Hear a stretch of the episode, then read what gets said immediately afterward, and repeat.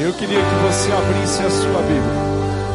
Lá no livro de 1 Coríntios, no capítulo 20, versículo 21 em diante, que diz assim: Se é somente para esta vida que temos esperança em Cristo dentre todos os homens, somos os mais dignos de compaixão.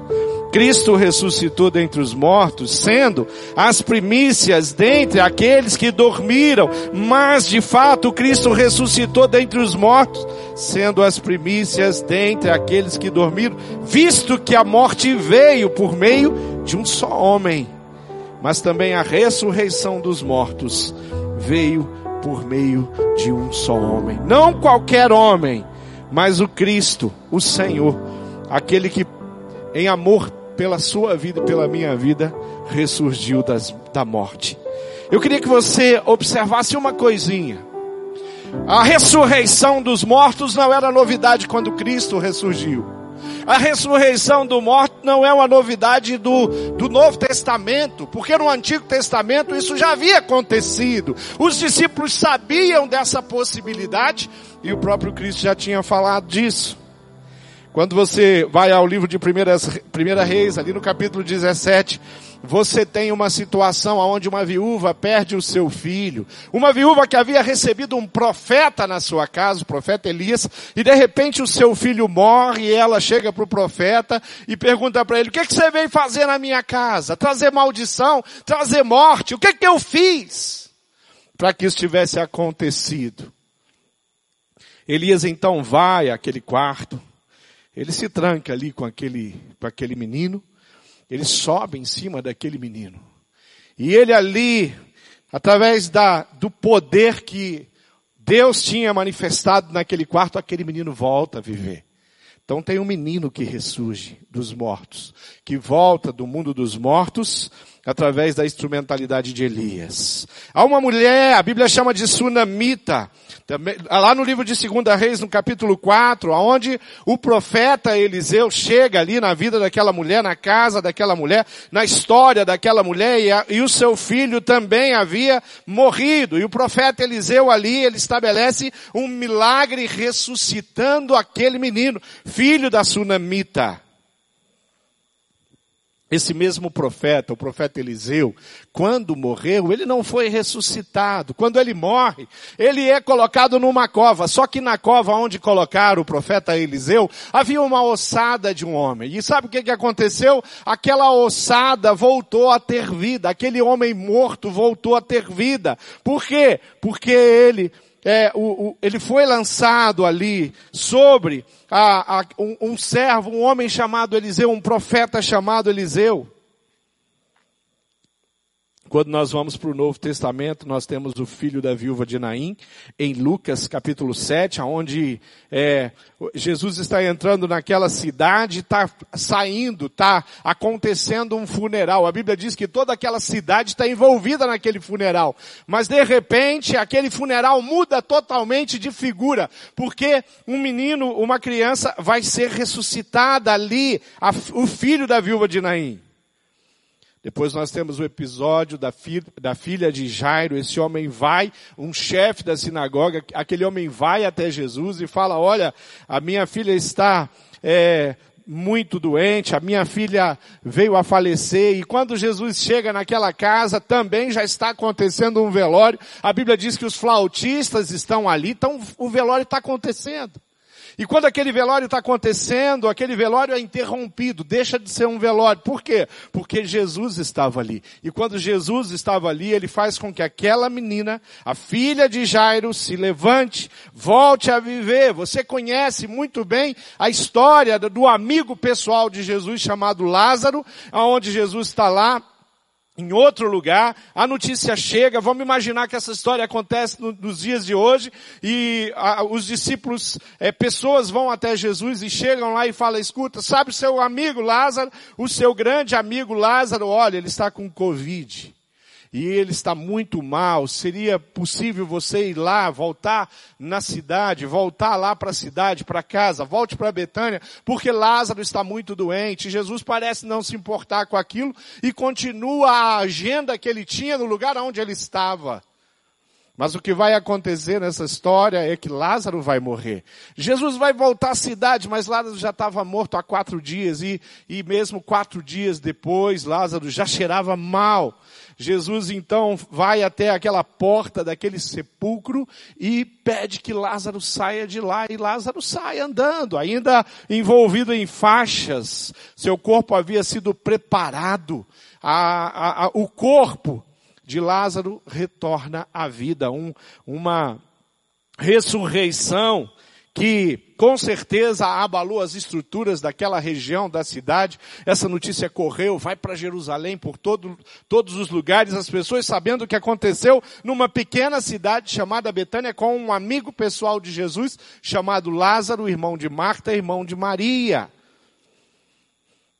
Além de Lázaro, irmão de Marta e Maria, também tem uma mulher chamada Dorcas. E Dorcas é uma mulher, uma costureira, uma mulher que fazia vestidos e as suas amigas estão ali lamentando pela morte delas, mostrando ali é, aqueles vestidos, mostrando é, que ela havia falecido e de repente essa mulher também vai voltar à vida. Isso está registrado no livro de Atos, no capítulo 9.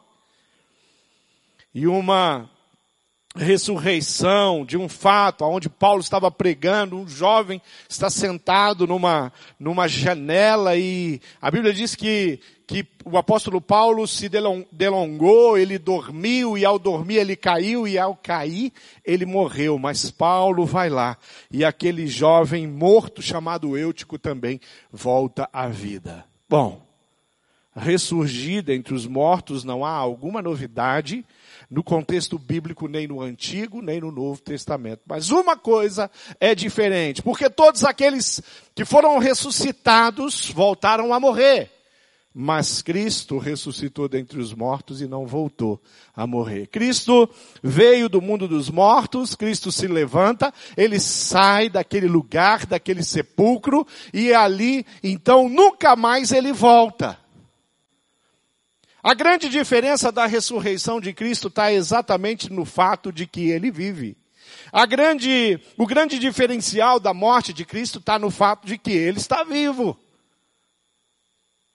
E ele caminha, e ele reina absoluto. Reina na minha vida, reina no meu coração, e quer reinar também na sua vida e no seu coração.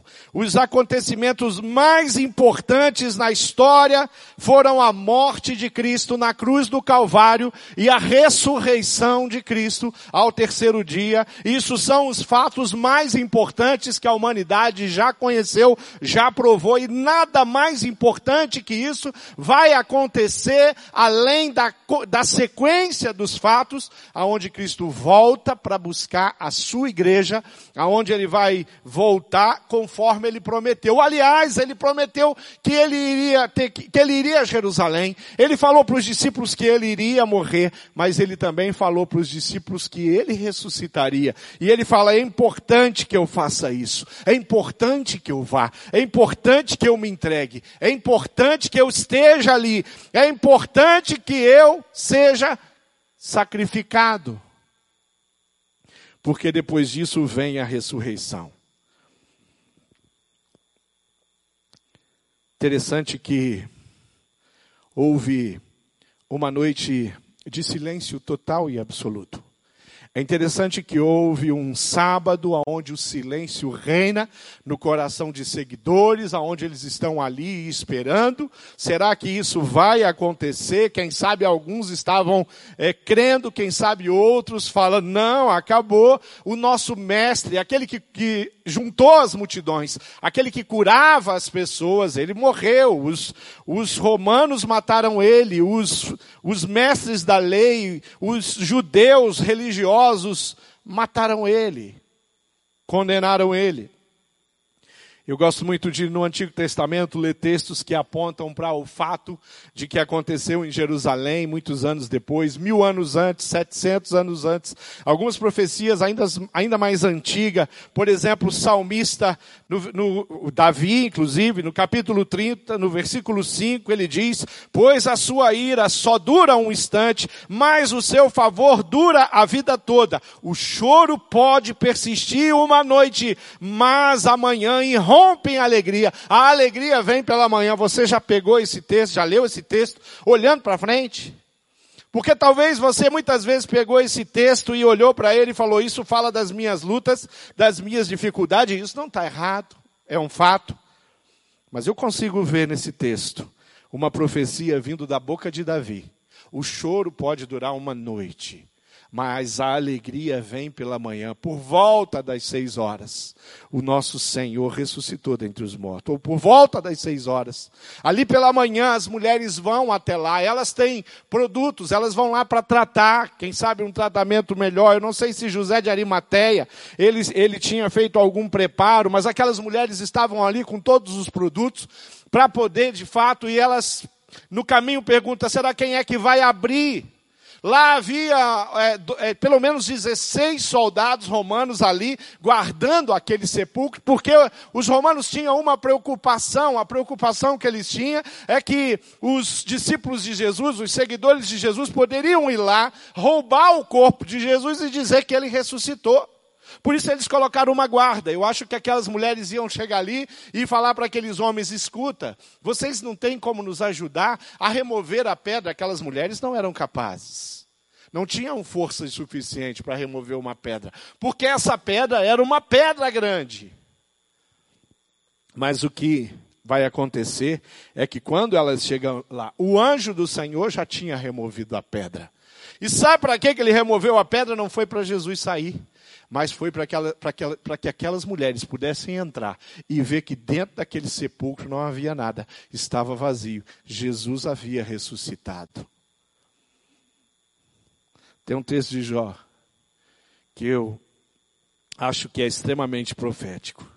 Jó, em meio às suas lutas, em meio à sua enfermidade, em meio à sua dor, ele fala alguma coisa que serve, se aplica muito bem naquilo que ele estava vivendo, no contexto que ele estava vivendo, mas eu também olho para frente e eu vejo a profecia saindo da boca de Jó, mesmo que ele não tivesse entendido a ideia do que estava falando, mas ele diz ali no capítulo 19, no versículo 25 e 26, olha o que a Bíblia diz: Eu sei que o meu redentor vive e que no fim ele se levantará sobre a terra. E depois que o meu corpo estiver destruído sem carne, eu verei a Deus novamente. Olha o que ele está falando. Eu sei que o meu redentor vive.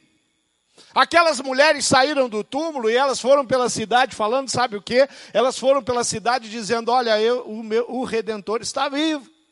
Jesus está vivo. O sepulcro, o túmulo está vazio.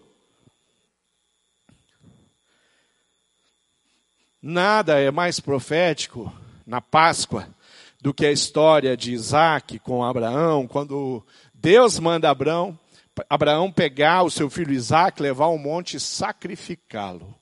E Abraão faz exatamente como Deus tinha mandado. E pega aquele menino e leva, e no caminho aquele menino olha e fala: Pai, cadê o cordeiro? Nós não vamos fazer um altar, um sacrifício para o Senhor? E ele fala: Deus proverá. É, Isaac não tem a menor ideia de que ele está caminhando para ser sacrificado. Só que na história de Abraão, o sacrifício, na hora de acontecer, também como em tantos episódios onde a manifestação de Deus acontecia, surge um anjo ali e o anjo simplesmente não permite falar: Abraão, pode parar, pode parar. A história para você termina aqui. Mas Deus fala para ele: Mas para mim não. Porque eu vou levar o meu filho até o monte, eu vou colocar o meu filho diante de uma cruz, só que não vai aparecer nenhum anjo naquela hora para tirar o meu filho da cruz. O meu filho vai ser sacrificado. Diferente do teu, Abraão. O meu filho vai ser sacrificado. Poderia citar inúmeros textos da Bíblia que apontam para Jesus, que apontam para a cruz, que apontam para o túmulo vazio, que apontam para a Páscoa. Tantos, tantos são as profecias que acontecem ali. Tantos são as profecias, mas eu quero ler uma profecia que eu acho em demasia importante, que é a, pro, a profecia do próprio Cristo. Ele profetizando sobre ele. Olha o que ele diz ali no capítulo 16, do versículo 21. Desde aquele momento, Jesus começou a explicar aos seus discípulos que era necessário que ele fosse para Jerusalém e sofresse muitas coisas nas mãos dos líderes religiosos, dos chefes, dos sacerdotes e dos mestres da lei, e fosse morto e ressuscitasse no terceiro dia. Eu fico às vezes tentando entender como que os discípulos ouviram isso. Como que talvez seguidores de Jesus é, que ouviram isso da boca de Jesus entenderam isso. Como é que acontece? Como é que isso pode ficar claro? Porque eles tinham uma proposta diferente. Eu fico pensando como que estava o coração do próprio Jesus quando ele falou isso. Porque na cruz, quando ele estava na cruz, ele fala, Pai, ele fala, Deus meu, Deus meu, por que me desamparaste? Mas lá na cruz, quando ele fala, Deus meu, Deus meu, me por que me desamparaste? Aliás, Jesus não costumava chamar é, Deus dessa forma. Jesus não, não costumava começar uma oração. Ele não nos ensinou a começar uma oração dizendo, Deus meu, Deus meu, mas ele nos ensinou a chamar Deus de Pai. Mas ali ele fala: Deus meu, por que me abandonaste? Mas quando ele termina aquela oração, aquela conversa com o Pai, aí ele chama: Pai, que seja feita a sua vontade e não a minha vontade. Que seja feito o seu plano, aquilo que está no seu coração. E o coração de Deus era sacrificar o filho dele para que eu e você pudéssemos ter vida e vida abundante. Quais as consequências que nós temos com a ressurreição de Jesus Cristo? Que consequência traz para mim as ressurreições de Cristo?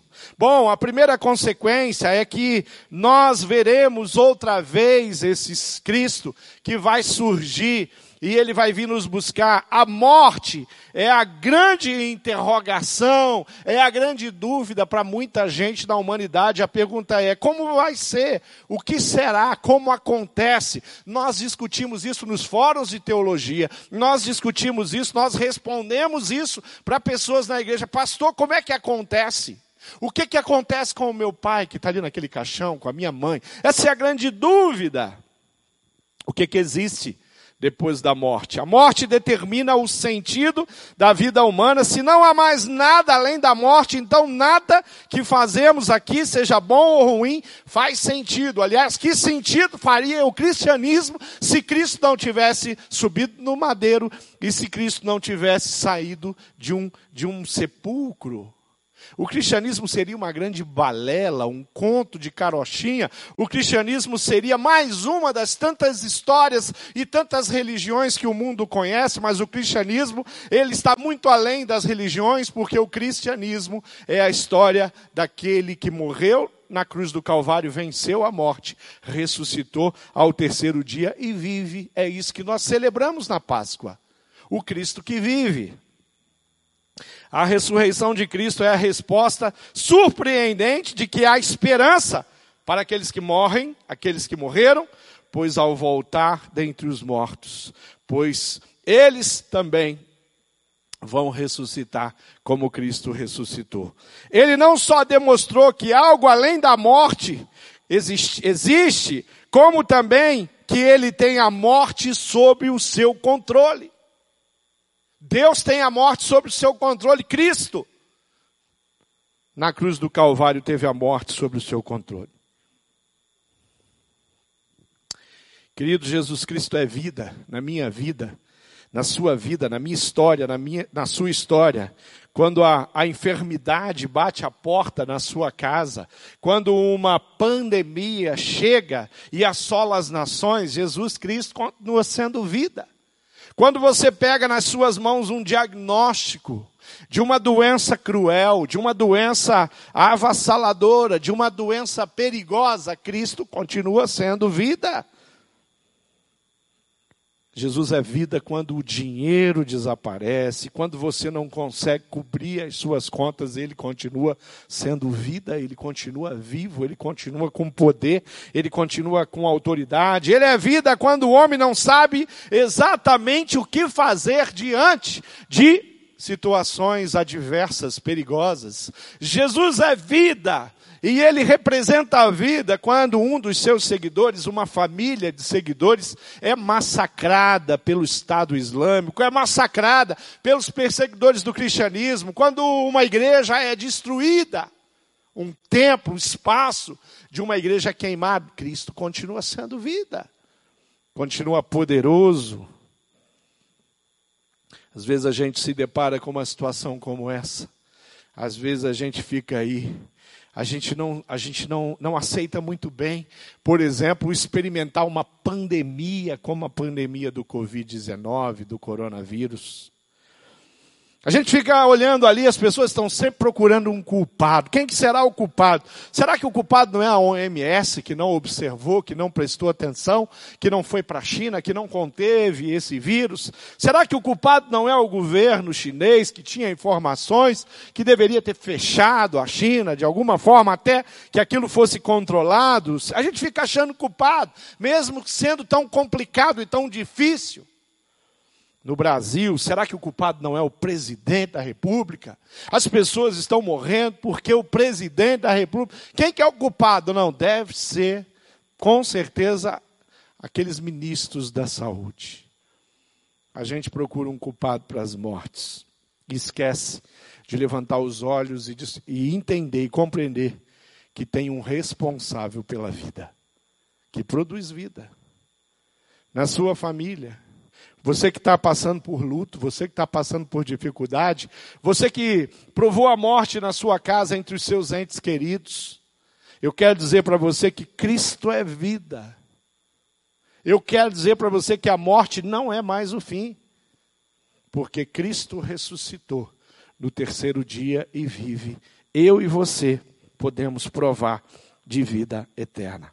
A minha mente humana vai atrás de culpado e a Bíblia diz, Isaías, que Cristo se fez culpado por mim. Olha só, alguns anos atrás eu estava viajando a trabalho e eu estava e eu passei a semana longe da minha família, longe dos meus filhos, eles ainda pequenos, crianças, e eu fui até Cascavel e passei uns dois ou três dias em Cascavel, vim até Maringá, no estado do Paraná, e ali eu passei mais uns dois ou três dias, mas quando deu sexta-feira, no final da tarde, eu peguei o meu carro e voltei, estava voltando para casa, e eu estava ansioso para chegar em casa, e eu estava num carro potente, o motor era 2.0, e eu ultrapassava os limites, eu estava com pressa, eu queria chegar em casa, e eu andei em alta velocidade, e de repente eu cheguei numa serra próxima a Irati, e quando eu estava subindo aquela serra, de repente tem um caminhão subindo na minha frente, e eu tive que reduzir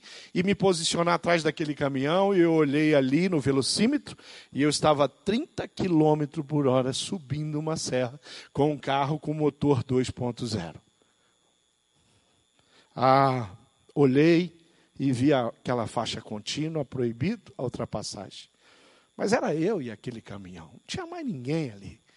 Eu falei, eu vou ultrapassar esse caminhão. Eu vou. Não está vindo ninguém. Eu vim para cá, eu vi, a estrada liberada.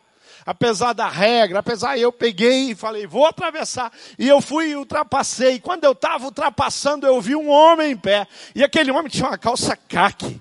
E ele tinha um bonezinho que dizia assim, PRF. E eu achei que era, bom, PR para mim é pastor, tem um pastor na estrada. Ele e mandou eu parar, ele falou: "Vai fazer uma oração para mim e vai me abençoar e eu vou terminar a viagem". Mas eu cheguei, aquele homem tinha um bloquinho na mão. E ele fazia algumas perguntas e só preenchia o bloquinho, mas com ele desenhava cada letra. Demorou, passou, o caminhão passou de novo, passou outro caminhão, passou outro carro, e eu ali com aquele com aquele homem desenhando, e ele terminou e me entregou uma multa. E aquela multa valia para mim sete pontos na minha carteira pelo delito, pelo crime. E sete pontos na carteira, e na época que as multas já estavam altas, no passado não era tão alta assim, mas eu lembro que era coisa na época de 900 reais. 900 reais de multa por simplesmente não observar a lei, simplesmente fazer as coisas do meu jeito, simplesmente cometer um erro. A gente, a gente sempre diz que no Brasil as coisas não funcionam muito bem, mas multa funciona muito bem. Eu acho que quando eu cheguei em Curitiba, duas horas depois, o carteiro já tinha passado e já tinha deixado a multa na minha casa e eu já tinha que pagar a multa. Mas aquela multa também não se encaixava muito bem no meu orçamento. Agora imagina uma história cheia de delitos. Imagina uma história cheia de erros e vem um senhor e fala para mim: me entrega a multa. Eu vou pagar para você a multa. Sabe os erros que você cometeu? Passa para mim.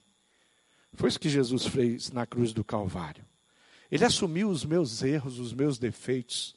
Eu não era merecedor que Deus assumisse a minha culpa, mas a morte de Cristo na cruz e a ressurreição de Cristo ao terceiro dia garante isso para mim. A ressurreição de Cristo é a resposta surpreendente de que há esperança para mim, que há esperança para você. Ele não só demonstrou algo como além da morte, como também que ele tem a morte sob o controle. A minha mente humana tem dificuldade de entender isso. Você já parou para pensar seriamente no que, que vem depois da morte? Isaías 53, versículo 5 diz: Porém, ele estava sofrendo por causa dos nossos pecados, estava sendo castigado por causa das nossas maldades, nós somos curados pelo castigo que ele sofreu, somos sarados pela, pelos ferimentos que ele recebeu. A consequência da ressurreição de Cristo na minha vida é que nós habitaremos eternamente, mesmo com os erros e os delitos que cometemos no passado, porque foram perdoados, possibilidade de perdão na cruz do Calvário. Então isso me traz essa possibilidade, a possibilidade que nós habitaremos eternamente na presença de Deus. Não ter comunhão com esse Deus vivo significa a, a vida de medo, a vida de tristeza, de pavor, de desânimo, de derrota, completamente, uma vida completamente sem sentido. Mas ali, ressurgindo os mortos ao terceiro dia, Jesus muda isso. Uma das maiores bênçãos da ressurreição de Cristo consiste simplesmente em podermos desfrutar da presença de Deus e fazer isso eternamente. Temos um Deus vivo. E um Deus que tem poder, que tem autoridade. Eu ouvi uma história, eu li uma história alguns anos atrás de um agricultor, e esse agricultor estava ali com a sua plantação no meio do processo, só que faltou uma coisa naquele período e naquela região. Faltou a chuva, e ele olhou toda aquela plantação e ele falou: essa plantação vai ser perdida, não vai ter colheita, porque a chuva já deveria ter vindo. E aquele homem pega um balde, ele tenta resolver, e ele pega aquele balde, muitas vezes ele vai até o lugar mais próximo, onde havia ali água, onde havia um poço, e ele vai trazendo de balde, e ele passa ali aquela semana trazendo balde, jogando água em cima da plantação, para não perder aquela plantação, mas a coisa está complicada, ele está vendo que não vai haver condição, ele está vendo que aquela, aquela plantação vai ser perdida aquela colheita não vai acontecer. Por quê? Porque ele não está dando conta, as suas mãos já estão feridas de tanto carregar aquele balde, ele já está cansado, suas pernas doem, seus braços doem, a sua pele está castigada pelo sol. E parece que não está funcionando. Mas de repente ele olha para cima e tem umas nuvens que estão chegando. Parece que Deus da provisão está trazendo. Aquelas nuvens caminham como se fosse um rebanho. O Criador está ali apacentando aquelas nuvens e trazendo aquelas nuvens para aquela região. E de repente, a água começa a cair. Aquele agricultor simplesmente deixa aquele balde de lado. Ele abre os braços dele e ele fica olhando para cima e a chuva caindo sobre ele. E ele, então, a sua, a sua esposa chega na janela e fala: Bem, vem para dentro, você vai ficar doente, mas ele está atônito, ele está ali olhando para o céu, água caindo sobre ele, e ele está ali, ela falou, o que, que você está fazendo aí? E ele fala assim, eu estou contemplando, eu passei a semana inteira carregando balde de água, sem êxito, eu passei a semana inteira trabalhando e me esforçando para conseguir colocar alguma água nessa terra. Mas Deus, em 20 minutos, Ele já molhou tudo. Tem água abundante. Não tem um centímetro de terra que não esteja molhado. Em 20 minutos, o Senhor já resolveu a colheita. 20 minutos de água caindo do céu. Um Deus que tem a provisão a ressurreição tem consequências práticas na minha vida. Tinha nada que eu podia fazer, que você podia fazer. A consequência que a ressurreição traz para a minha vida é que nós, com certeza, de uma forma muito especial, provaremos a volta do Senhor Jesus para nos buscar. Sabe aquele que prometeu que ia a Jerusalém, ia morrer, ia, ia ressuscitar o terceiro dia? É o mesmo que falou, e depois disso eu vou voltar. A grande comissão, ele falou isso. No livro de Mateus, no capítulo 28, no Marcos, capítulo 16, ele fala isso. Ele fala: vocês vão fazendo discípulos até que eu volte. E eu vou voltar. Ele prometeu que ressuscitaria dentre os mortos. E ele também prometeu que voltaria. E hoje nós nos encontramos aqui, esperando, esperando Jesus voltar. É nesse sentido que nós estamos celebrando a Páscoa. É nesse sentido que nós cantamos louvores. Não é possível a comemoração da Páscoa sem vislumbrarmos a segunda volta de Cristo. Não dá para celebrar a Páscoa sem vislumbrar. Jesus Cristo está voltando, a gente sabe disso. E eu não vou me sentar e esperar, porque Jesus está vivo. Então eu vou trabalhar e eu vou fazer discípulo. Eu não vou me encostar em um barranco, porque Jesus vai voltar. Não, eu vou para o caminho, porque Jesus está vivo. Eu não vou passar minha vida murmurando, eu vou passar minha vida pregando até que Jesus volte. Eu não vou ficar procurando culpado para tudo. Eu vou dizer para cada culpado que Jesus está vivo e tem salvação para a vida dele. É desse jeito que eu quero comemorar a Páscoa. É dessa forma que eu quero celebrar que o meu redentor está vivo e que ele se levantará e que ele voltará.